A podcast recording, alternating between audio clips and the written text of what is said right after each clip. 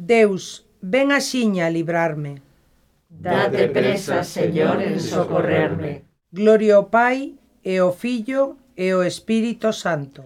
Como era no principio, agora e sempre, eternamente. Amén. Aleluya.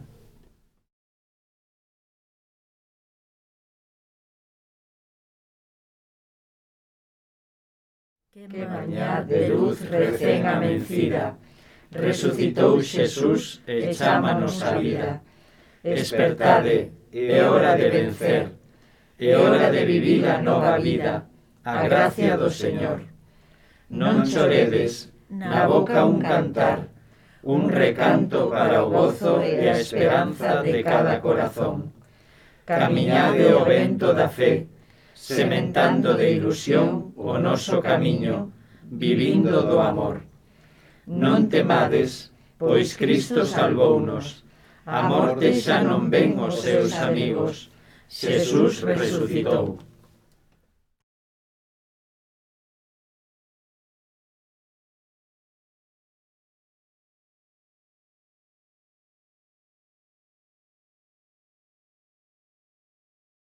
Os povos todos que ti creaches virán, Señor, adorarte. Aleluia. Achega o teu oído, Señor, e aténdeme, que son pobre e coitado. Defende a miña vida, que son o teu amigo. Sálvame, o Deus, o teu servo, que confía en ti. Apiádate de min, Señor, que a ti estou clamando o día enteiro. Aleda a vida do teu servo, que a ti, Señor, presentei a miña vida. Ti, Señor, és agarimoso e indulxente, cheo de misericordia para os que te invocan. Escoita, Señor, a miña súplica, atende a miña plegaria. No día da miña aflición, a ti estou clamando, porque sei que me vas a atender. Non te semellante entre os deuses, Señor, e non hai feitos como os teus. Os povos todos que ti creaches virán, Señor, a adorarte, virán honrar o teu nome. Ti es grande e faz prodixios ti és o único Deus. Ensíname, Señor, os teus camiños, e andarei coa túa verdade. Recolle o meu corazón no temor do teu nome. Loareite de todo corazón, Señor, meu Deus. Glorificarei de cote o teu nome. Pois a túa misericordia comigo é moi grande. Ti libraches do abismo profundo a miña vida. Meu Deus, erguéronse uns soberbios contra min un fato de violentos acomete contra a miña vida sen repararen en ti. Pero ti, Señor, Deus compasivo e clemente, tardo a ira, cheo de misericordia e leal, mira por min, apiádate, dalle forzas ao teu servo, salva o fillo da túa serva. Dame un sinal do teu favor, que o vexan e se avergoncen os que me aborrecen, pois ti, Señor, es para min axuda e consolo. Gloria ao Pai, e ao Fillo, e ao Espírito Santo. Como era nun principio, agora e sempre, eternamente. Amén. Os povos todos que ti creaches virán, Señor, adorarte. Aleluya.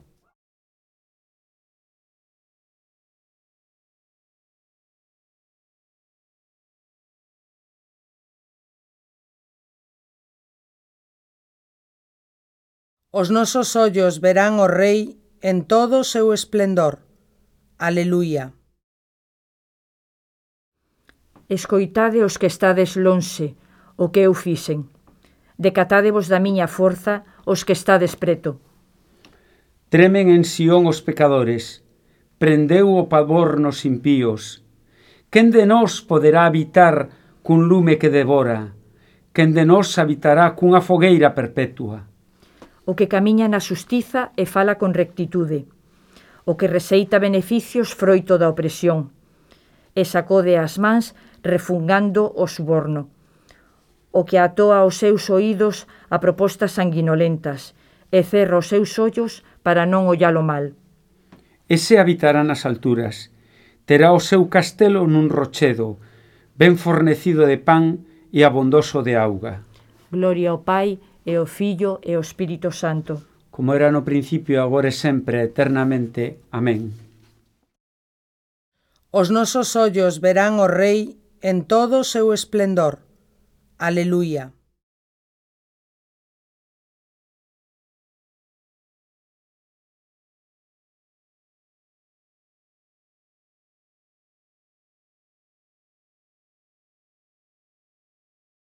todos verán a salvación de Deus.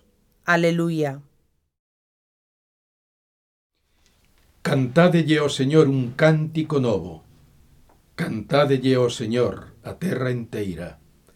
Cantádelle ao Señor, bendicide o seu nome. Pregoade todos os días a súa salvación. Anunciade entre as xentes a súa gloria, ante todos os povos as súas maravillas Grande é o Señor e digno de loanza, máis temible ca todos os deuses. Os deuses todos das nacións son aparencia, pero o Señor fixo os ceos. Na súa presencia, gloria e majestade, no seu santuario, forza e fermosura.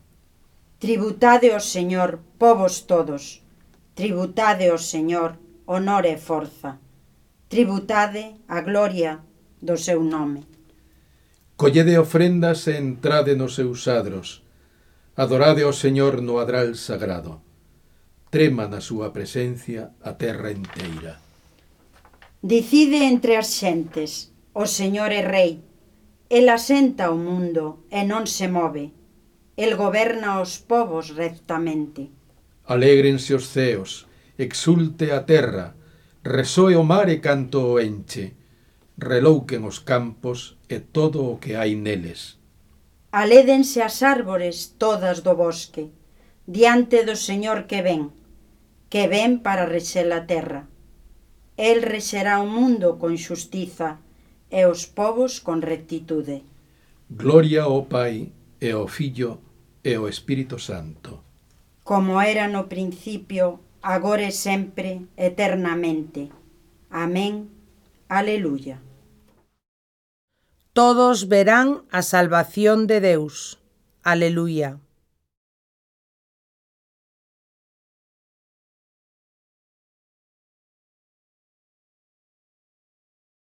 Se xa morremos con Cristo, creemos que tamén viviremos con Él.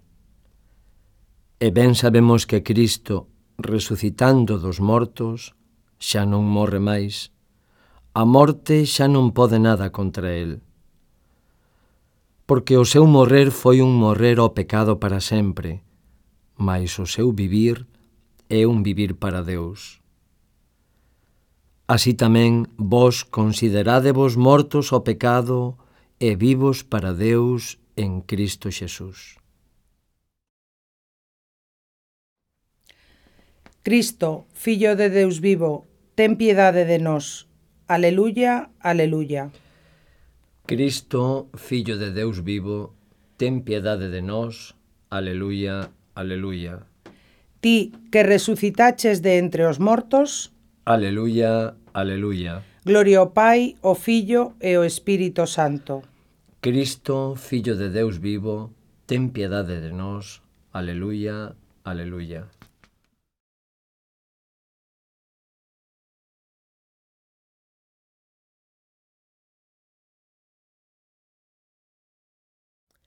Todo aquel que ve o Fillo e cree nel ten a vida eterna, e eu resucitareino no derradeiro día.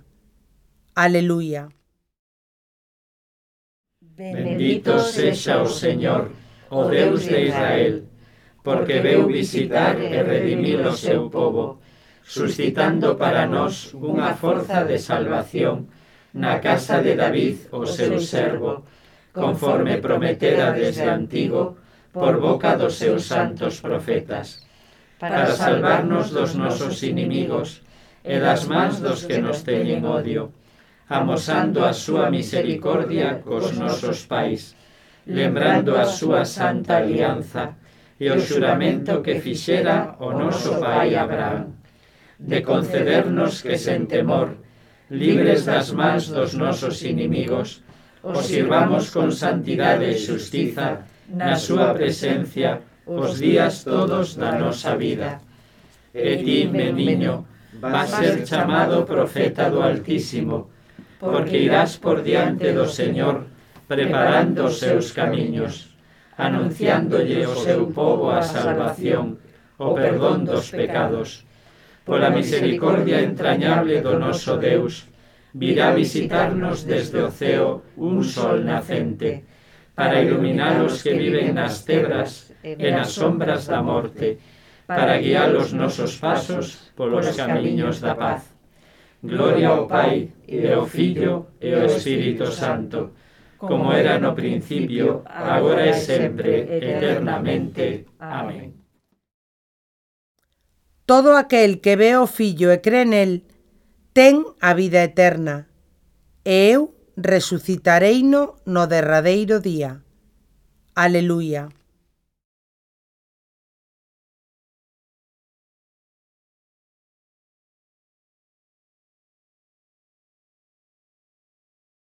a Cristo, que foi entregado por causa dos nosos pecados e resucitou para a nosa xustificación, preguémoslle dicindo con fe.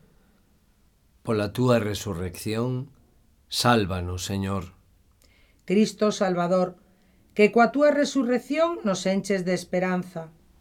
Alúmanos coa luz do Espírito Santo e que a súa graza santifique o día que agora comezamos. Pola túa resurrección, sálvanos, Señor. Ti, que és glorificado no ceo polos anxos e adorado na terra polos homes, Acóllanos oración neste tempo de resurrección, e que sempre te te saibamos adorar en espírito e verdade. Pola túa resurrección, sálvanos, Señor. Señor Xesucristo, sálvanos e espalla a túa misericordia sobre o teu povo, que vive na esperanza da resurrección. Compadécete de nós e deféndenos hoxe de todo mal pola túa resurrección, sálvanos, Señor. Rei da gloria, vida nosa, fai que cando aparezas no último día, tamén nos aparezamos contigo na gloria. Pola túa resurrección, sálvanos, Señor.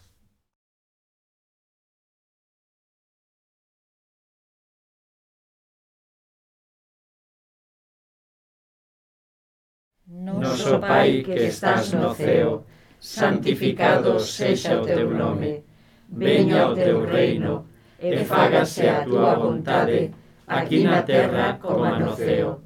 Danos hoxe o noso pan de cada día, perdoa as nosas ofensas, como tamén perdoamos nós a que nos ten ofendido, e non nos deixes caer na tentación, mas líbranos do mal.